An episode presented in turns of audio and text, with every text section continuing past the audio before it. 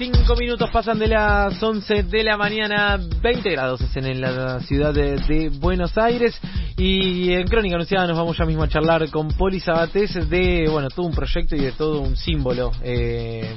de lucha en materia de derechos humanos que es la hoy ex ESMA y esta declaración de patrimonio de la UNESCO. Polita, vamos a desarrollar un poquito el tema. Bueno, cómo no. Contábamos ayer que hace unos días hubo un acto, bueno, hablamos de ese acto en el periodo de la Exesma, donde estuvieron Alberto Fernández y Cristina Fernández de Kirchner, y entre otras cosas se presentó oficialmente esto que decís vos, Juan, que es la candidatura del Museo Sitio de Memoria ESMA a la lista del Patrimonio Mundial de la UNESCO. ¿Qué es esto? Bueno, vamos por partes. A ver, en cuanto al programa de la UNESCO, es eh, aquel programa que tiene como propósito identificar y preservar los valores o los bienes patrimoniales, mejor dicho, que tienen un valor universal excepcional y darles, eh, digamos, una protección, un fomento y un lugar destacado dentro del mapa de atractivos turísticos, patrimoniales, culturales, etcétera, dentro del mundo. Por otro lado, por si alguien no lo supiera, pero que de todos modos está bueno siempre recordarlo para todos, la ESMA fue uno de los 700 lugares de detención ilegal que funcionaron en la Argentina durante la última dictadura cívico-militar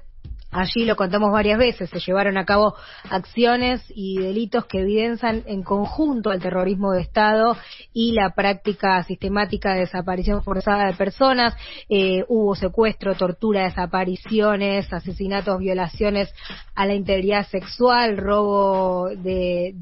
identidad, apropiación de bebés nacidos en cautiverio. Bueno, todos los delitos tipificados dentro eh, del terrorismo de Estado eh, que se sucedieron, como decía recién, en este uno de los 700 lugares, eh, centros clandestinos de detención, tortura y exterminio. Para declarar eh, a un lugar como patrimonio mundial, la UNESCO pide que sea de alguna manera el sitio más representativo de lo que decía antes, un valor universal excepcional y en este caso eh, la presentación del Estado argentino que se anunció el otro día postula dos valores excepcionales. Uno negativo que tiene que ver con esto que les decía, con el terrorismo de Estado basado en la práctica de la desaparición forzada de personas y un valor excepcional positivo que está fundado en el consenso social como medio para lograr justicia. Ustedes saben que eh, eh, la Argentina, además del terrorismo de Estado, hubo después de eso una lucha tremenda de los eh, organismos de derechos humanos en reclamo por memoria, verdad y justicia que hicieron que podamos tener los juicios de lesa humanidad, o sea, que, podamos tener un, un proceso de justicia muy claro, muy concreto y muy ejemplar, que es el valor excepcional positivo que se está postulando. Em, entonces, lo que se está haciendo, lo que se anunció el otro día, lo que apoyaron Alberto Fernández y Cristina Fernández de Kirchner, es la candidatura de la ESMA, de la ex ESMA ahora, Museo Sitio de Memoria ESMA, a esta lista mm, de patrimonio mundial de la UNESCO, que si lo integrara pasaría a ser, o sea, que si se ganara la candidatura, pasaría a ser un patrimonio mundial eh, eh, bueno, en todo el mundo, claramente. Yo ahora les sigo contando de la candidatura, pero invité a alguien para que nos lo cuente mucho mejor, y es Alejandra Naftal, que es directora ejecutiva del Museo Sitio de Memoria ESMA, que nos cuenta en este primer testimonio qué simboliza, qué representa y, qué importancia tiene la, ESMA, qué importancia tiene hoy el museo y por qué eh, se está postulando a este programa. La escuchamos si les parece. Eh, siendo tan especial este lugar que también representa a todos los más de 600 lugares de represión ilegal que funcionaron en nuestro país y también representa otros lugares de, mm, de experiencias traumáticas como la nuestra en distintos eh, países de Latinoamérica y también por el proceso de memoria, verdad y justicia llevado adelante por los organismos de derechos humanos desde el inicio mismo de la dictadura hasta el presente a través de los juicios, a través de las rememoraciones, a través de siempre querer saber la verdad, con apelando e interviniendo en organizaciones internacionales como Naciones Unidas. Por todo esto creemos que la Argentina tiene una posibilidad importante de poder integrar la lista de Patrimonio Mundial de UNESCO. Bueno, ahí estaba Alejandra, la directora ejecutiva del Museo Sitio de Memoria ESMA, contando un poco eh, cuál es el camino hacia allí. Quiero decir que hay algunos antecedentes de, eh, digamos, eh, patrimonio del nunca más, por decirlo de alguna manera, que son estos sitios que eran, que fueron sitios del horror y fueron reconvertidos a otra cosa, como es el Museo Sitio de Memoria ESMA, y que integran esta lista, como la isla de Goré, el muelle de Balongo, Auschwitz, Birkenau, el Memorial de la Paz de Hiroshima, Robben Island, y eh, Barrio del Puente Viejo de Mostar y eh, el, el, Museo de Sitio de Memoria de ESMA pretende integrar esta lista e incorporarse al, como decía recién, el patrimonio del nunca más. Esta candidatura no es nueva, se presentó el otro día oficialmente, pero eh, hay un largo proceso en torno a ella que comenzó en octubre de 2015, cuando un gran equipo de trabajo convocado por Alejandra hizo un examen de las pautas provistas por UNESCO para eh, cómo, cómo hay que hacer esta nominación de bienes y redactó una propuesta para la entonces Secretaría de Derechos Humanos y el Ministerio de Justicia. Actualmente eh, lo que se anunció el otro día es que está en ejecución el plan de trabajo con el propósito de completar eh, todos estos requisitos técnicos, todos estos requisitos políticos, sociales, diplomáticos para lograr esta candidatura, eh, que, bueno, colocaría no, solo, o sea, que sería importante no solo para, para el Museo Sitio de Memoria ESMA, sino para todos los sitios de memoria de Argentina y para el espacio de memoria y derechos humanos. Están, además de, de apoyo de Alberto y Cristina del otro día, están trabajando muy muy fuerte con esto el secretario de Derechos Humanos, Horacio Pietragala, la ministra de Justicia, Marcela Lozardo, pero también otros ministros y ministras que ya dieron su, su conformidad y no solo eso, sino que están trabajando activamente como Felipe Solá, Tristan Bauer de Cultura, Matías Lames de Turismo, Juan Cabandier de Ambiente y Nicolás Trota de Educación. Y es una presentación que está prevista para septiembre del año que viene, 2021, ante el Comité del Patrimonio Mundial de la UNESCO para después seguir un proceso de evaluación que culminaría con la votación final en junio de 2023. Antes de cerrar, les hago escuchar de nuevo a Alejandra que nos cuenta un poco la importancia concreta que tendría entonces para la Argentina esta postulación y después cierro con, con un datito más. A ver. Esta postulación de pertenecer a Patrimonio Mundial de UNESCO realmente es una oportunidad para nuestro país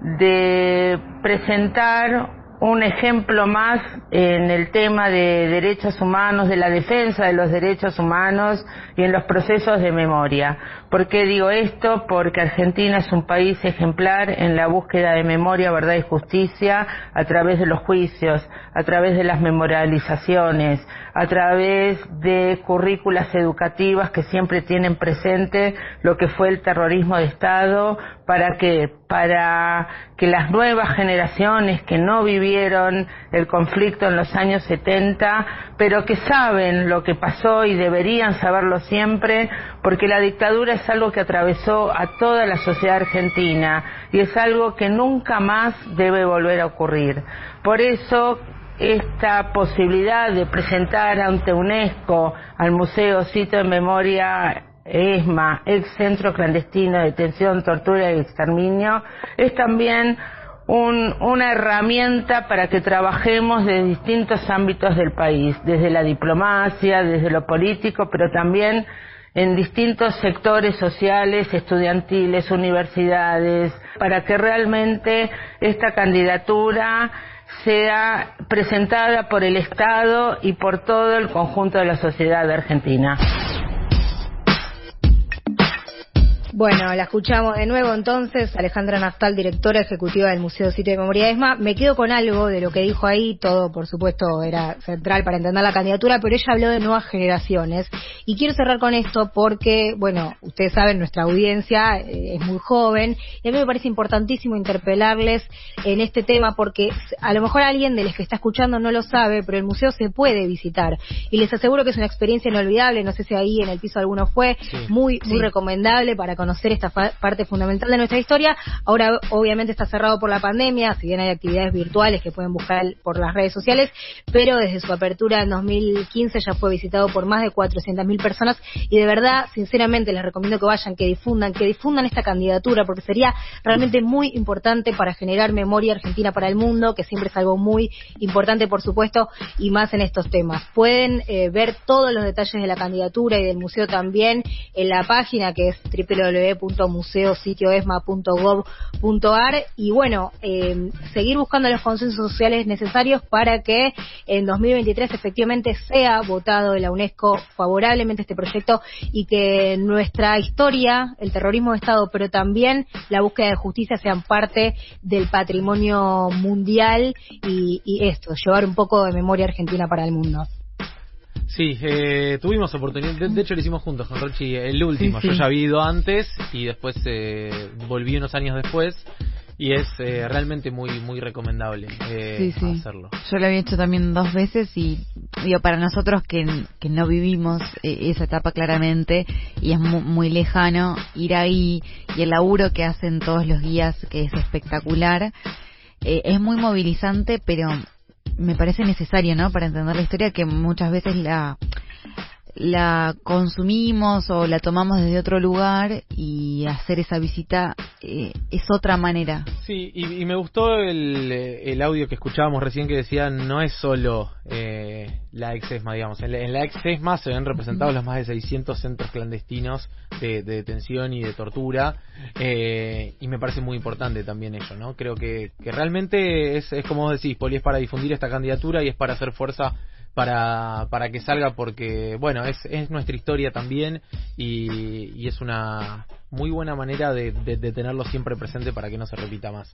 Juan, eh, puedo sumar un, medio segundo, porque la verdad que también hay que destacar a los trabajadores ¿no? del museo, porque vivieron años, eh, me refiero específicamente al macrismo, ¿no? De, de muchísimo vaciamiento de las políticas de derechos humanos y realmente sostuvieron con el corazón y con el trabajo, todo el, trabajo del museo, así que bueno, también eso, también eso es para destacar, ¿no? Un abrazo fuerte a ellos. Totalmente, Polita, bueno, muy muy buena columna, vamos a seguirlo de cerca esto desde luego y a difundir, señoras, señores, a difundir para que la ex ESMA sea patrimonio de la UNESCO.